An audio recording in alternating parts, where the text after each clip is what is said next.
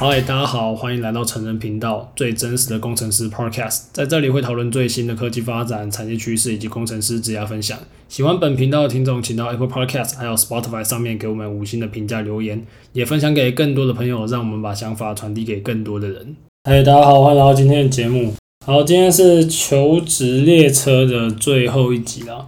那其实这一个列车虽然说是连续的一个一个系列嘛，那同时除了是内容创作，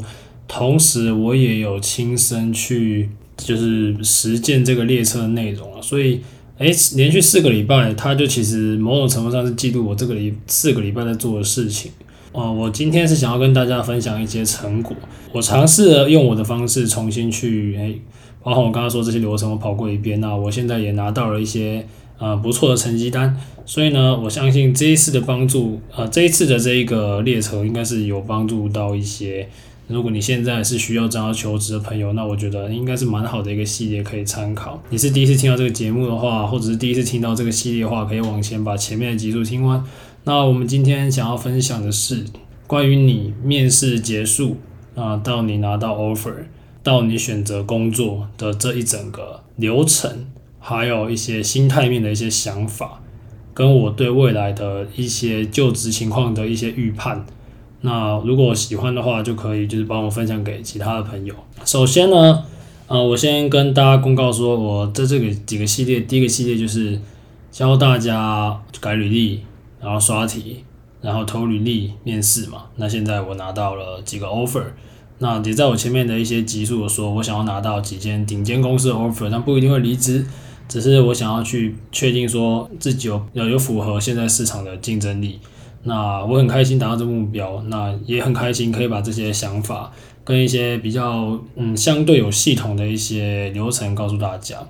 那在这之前也要跟大家分享说现在的市场情况了。那我觉得今年是二零二二年，现在录音时间是二零二二年的七月二号。也就是说，二零二二年的 Q 三，哎，对 Q 三，然后下半年已经正式展开。今年应该会是一个蛮辛苦的一年啊，因为包含整个市场都在资金抽水嘛，所以如果你去看，已经很多公司都已经开始有裁员，台湾还好啊，美国公司开始裁员，还是人事冻结、人事紧缩。那我猜啦，这是一个预测，我猜下半年应该会有通膨。就是持续上升，然后会有人开始失业，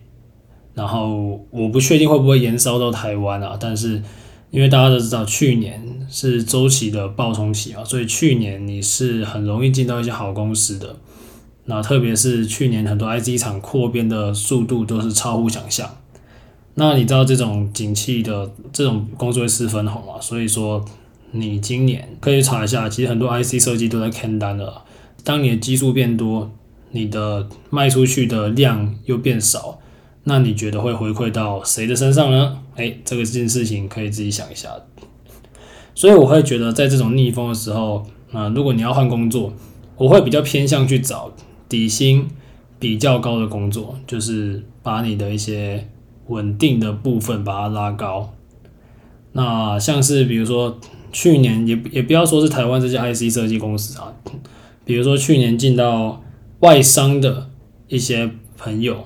那因为像我朋友有一些去年底就谈到一些不错的外商，那外商会有 RSU 嘛？可能有些可能是你进去就给你一包，用当下的现价买啊，全部被套在身上，那他这个就是非常的难过了，因为可能这一套你要等到下一个周期才有可能会解套。不过你也可以，如果你是把它想成说它是多给你的，那当然是另另外一回事了。所以呃，你选择在什么时候进入产业是很重要。这举个例子，比如说。啊，我们预计今年市场不会太好嘛？那假设你去年谈一包 RSU，它是用多少美，比如说一万美元、五万美元给你帮你买，那你今年如果是你今年进去谈的，你显然是可以买到更多的股数。所以在这个时候你去谈，其实你的未来涨幅是比较有机会的。可是换换个情况下，就是现在收水，它也不一定会找那么多人。所以我会推荐，除非你是对自己技能很有信心。或者你是出于一些逼不得已的理由，你必须要换工作的话，我会建议，啊、呃，先度过这个寒冬，这可能会有点冷，但我会蛮建议，就是在这个冬天去充实自己，然后陪陪你的家人，陪陪你的身边重要的人，去做你该做的事情，等到下一个周期开始，你再去积极的看机会，我会比较推荐这样。但但如果你对你你的技能很有信心，或者是你逼不得已这两种人，当然，呃，欢迎往前回听我们求职列车。好，因为也不是说真的找不到，因为像是我其实也是拿到一些 offer，所以我确定这是可以找到的，只是难度可能会比较高一点。OK，好，那我今天会分享呢，我在面试几个类群，因为我大概为了要做这个分享嘛，所以我把台湾的一些不，我大概分成五个类型，我把它全部都面过一轮，所以我会等一下会跟大家分享，因为在这个软体相关要讲是软体相关啊，当然有有有 IC 产业，但是也是 IC 里面的比较分位，或者它里面的软体，我等下会针对这一些部分来跟大家分享，哎，我面试看到的一些想法，跟我对这一些公司形态的一些了解。OK，首先现在面试我上一集有提到嘛，都可以远端，所以现在是基本上我遇到面试是几乎就是远端，然后如果他不能不能远端，我就直接不去这样，因为我会这样评估说，如果现在这间公司他不愿意让你远远端面试，就代表说他对于这种新时代这种数位转型的接受度是比较低的，所以未来要让你 hybrid 或 remote 的机会的话，其实是非常低，所以不符合我的需求，我直接不去。如果说是他有可以让我面试，那我来跟大家讲，我面哪几个类群，我这是我自己的初分啊，可能可能不是太精确，但是我觉得也算是某一些类群的可以概括。嗯，就是一个就是软体的大外商，呃，例如 Google、微软这些，然后再来就是一些比较相对高级的，就比较好的软体新创，就是一些有听过的，然后再来就是啊、IC 厂，然后台湾的系统厂，然后还有。那个台湾的比较小间的，没有比较没有听过的一些公司，可能是传产，也可能是比较小的新创，我大概分成这几个。那我觉得难度应该是认为，我认为是大的外商最难。然后我刚刚说比较顶级的软体新创也不错难。然后他们这两个难度大于大于。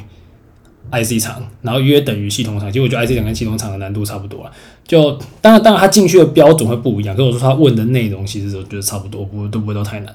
然后再来就是我刚刚说的，可能你去开一定是会遇到那些公司，那些难度又更更容易。好，我先讲一下 IC 厂的部分啊。IC 厂我算是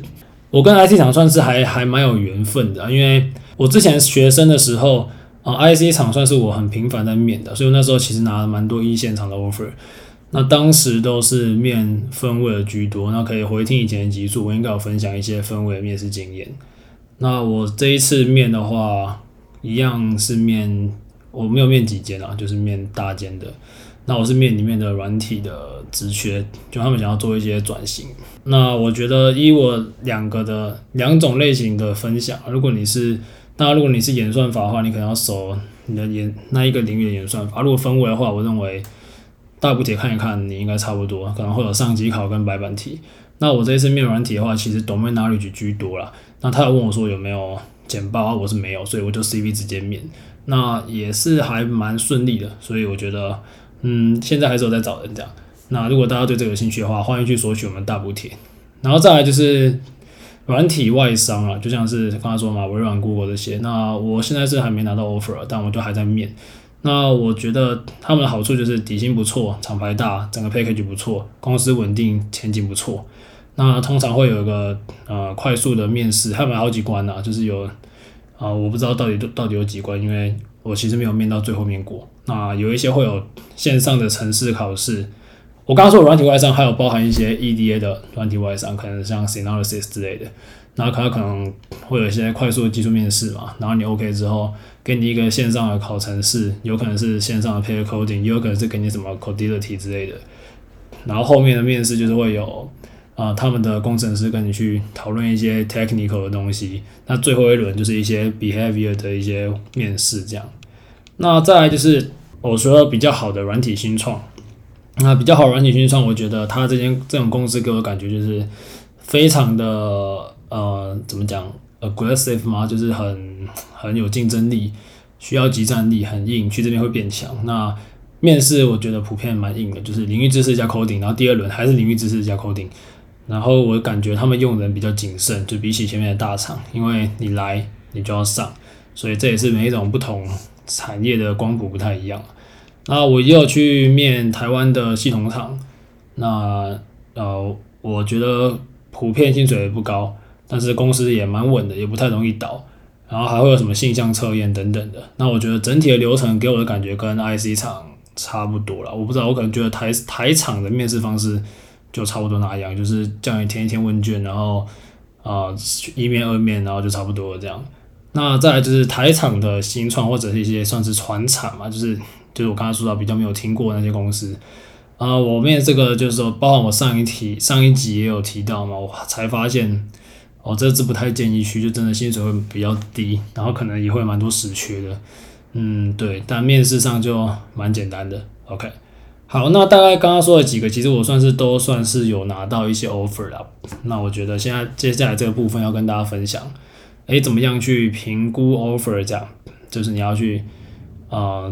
决定说这个 offer 它是不是有让你有吸引力嘛？因为你考虑到一个一个一个一个 offer 它的吸引力，除了本身的数字福利啊这些什么什么劳健保啊什么团保有的没的，除了这些金钱相关的，其实还有整个包含它的文化，包含它的地点等等，我觉得都是蛮重要的一个去比较啊。那主要还是要跟你现职比啊，你现在包含你自己现在想要去，想要怎么样的生活心态啊？那我觉得这个就是自己去考量的。那一些比较实用面的部分，我们是要教大家说，诶，因为你拿到一个 offer 之后，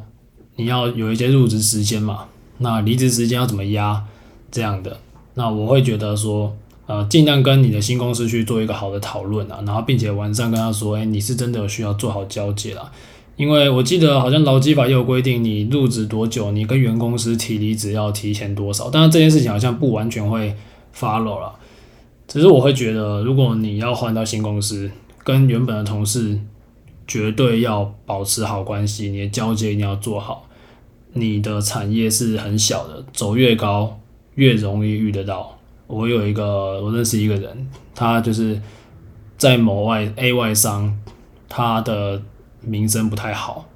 就出了一些事情，然后到时候去面试 B 外商的时候，被别人做那种 reference checking，发现说这个有问题，就被刷掉了。所以我觉得爱惜自己的羽毛啦，其实是很重要的。那会大家会常遇到的事情是，你常常会有那种多个 offer 在选嘛，但是就是什么时候要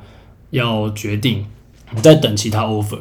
那我觉得这些事情也都是可以讲的。就如果他们真的很很喜欢你，那你可以跟他们说你在等其他的 offer，那你也可以跟他们说可不可以延后时间之类的，这些我觉得都可以讨论。可以分享我一个自身的例子啊，我在我很久之前面试有一间，因为我跟那一间的主管所要的技能蛮匹配，所以他们是说他们还可以，他们等我其实等了很久，他们说他们愿意等我到这个职缺找到为止，但我最后是没有去啊，只是说。诶，如果你表现不错，你或许可以有这样的机会给你延。但如果你没，你真的要压时时间的话，你也可以把你的状况老实跟他们讲。我觉得这样是比较好的。那虽然有一些人常常会有人问嘛，诶，上了可不可以讲说要去，又后来又不去？照理来说是不行，建议不要。可是其实你真的要，那他们能够怎样？可是我会不推荐这样做，因为呢，就像刚才前面说的，这圈子很小了。你这样其实就是在在你的诚信上面会不太好。虽然有些人是说啊，你就大不了以后不要去那一间公司就好了。可是我就想说，我如果是我的话，我还蛮重视信用了，所以我觉得，哎，建议是不要。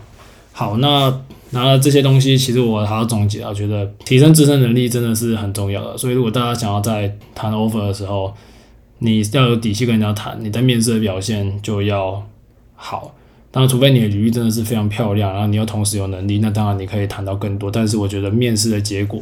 他会决定你到底有没有这样的底气去好好的谈这个 offer，这是蛮重要的。所以总结啊，就是自我提升非常重要。然后呢，我觉得软体，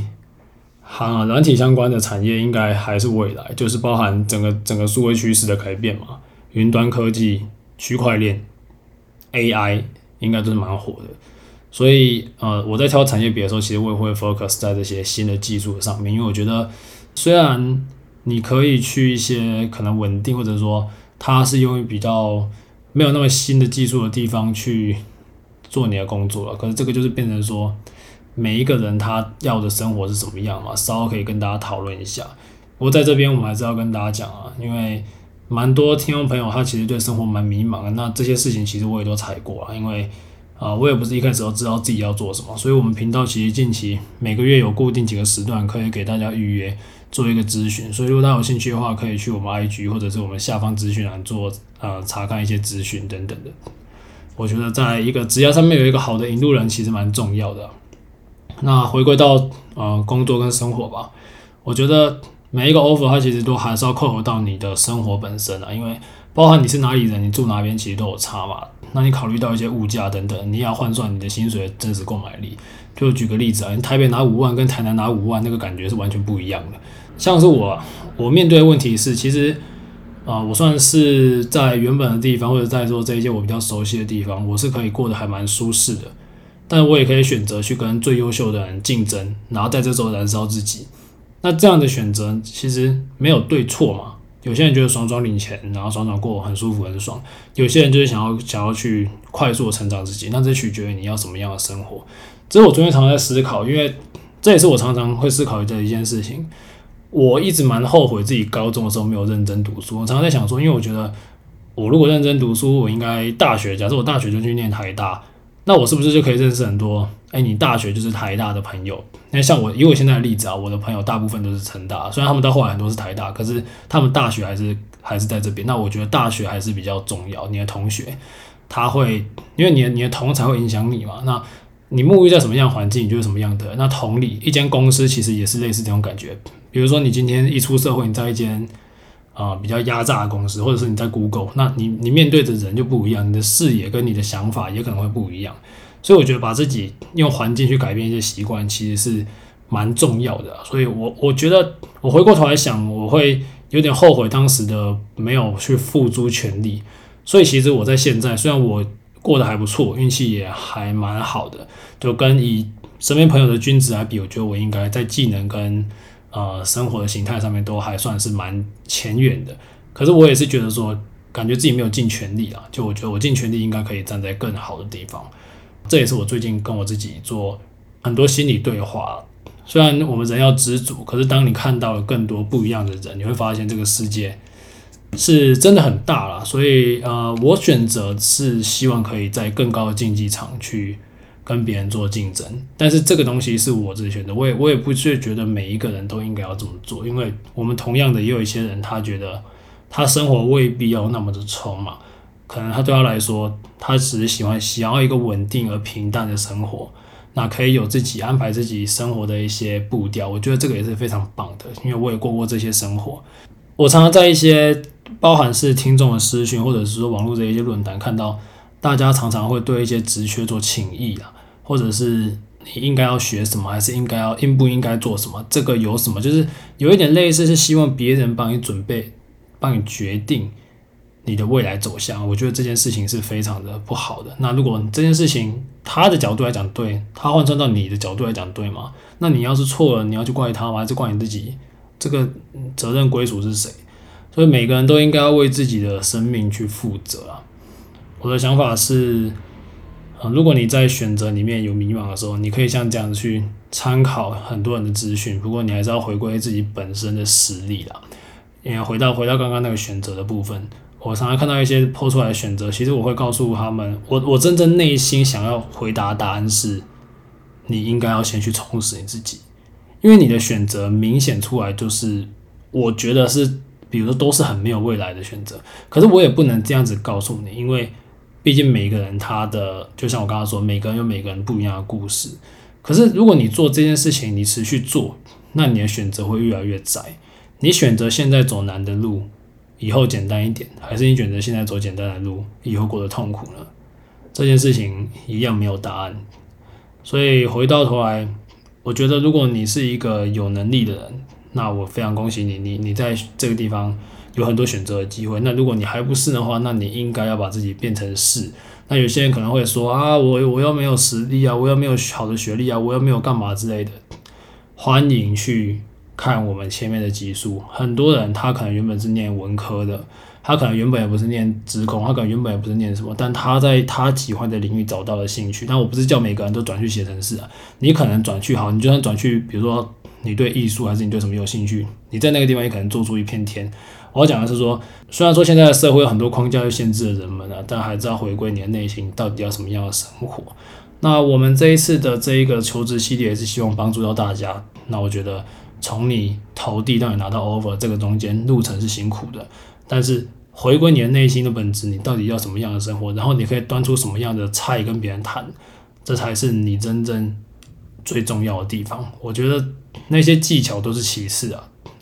回归到自己内心真正有价值的一些能力，那才是相当重要的。好，那么今天的节目就到这里。如果有什么指甲相关的想法，想要与我们讨论的话，也欢迎加入我们 Discord 群组与大家讨论。那今天节目到这边，谢谢大家，拜拜。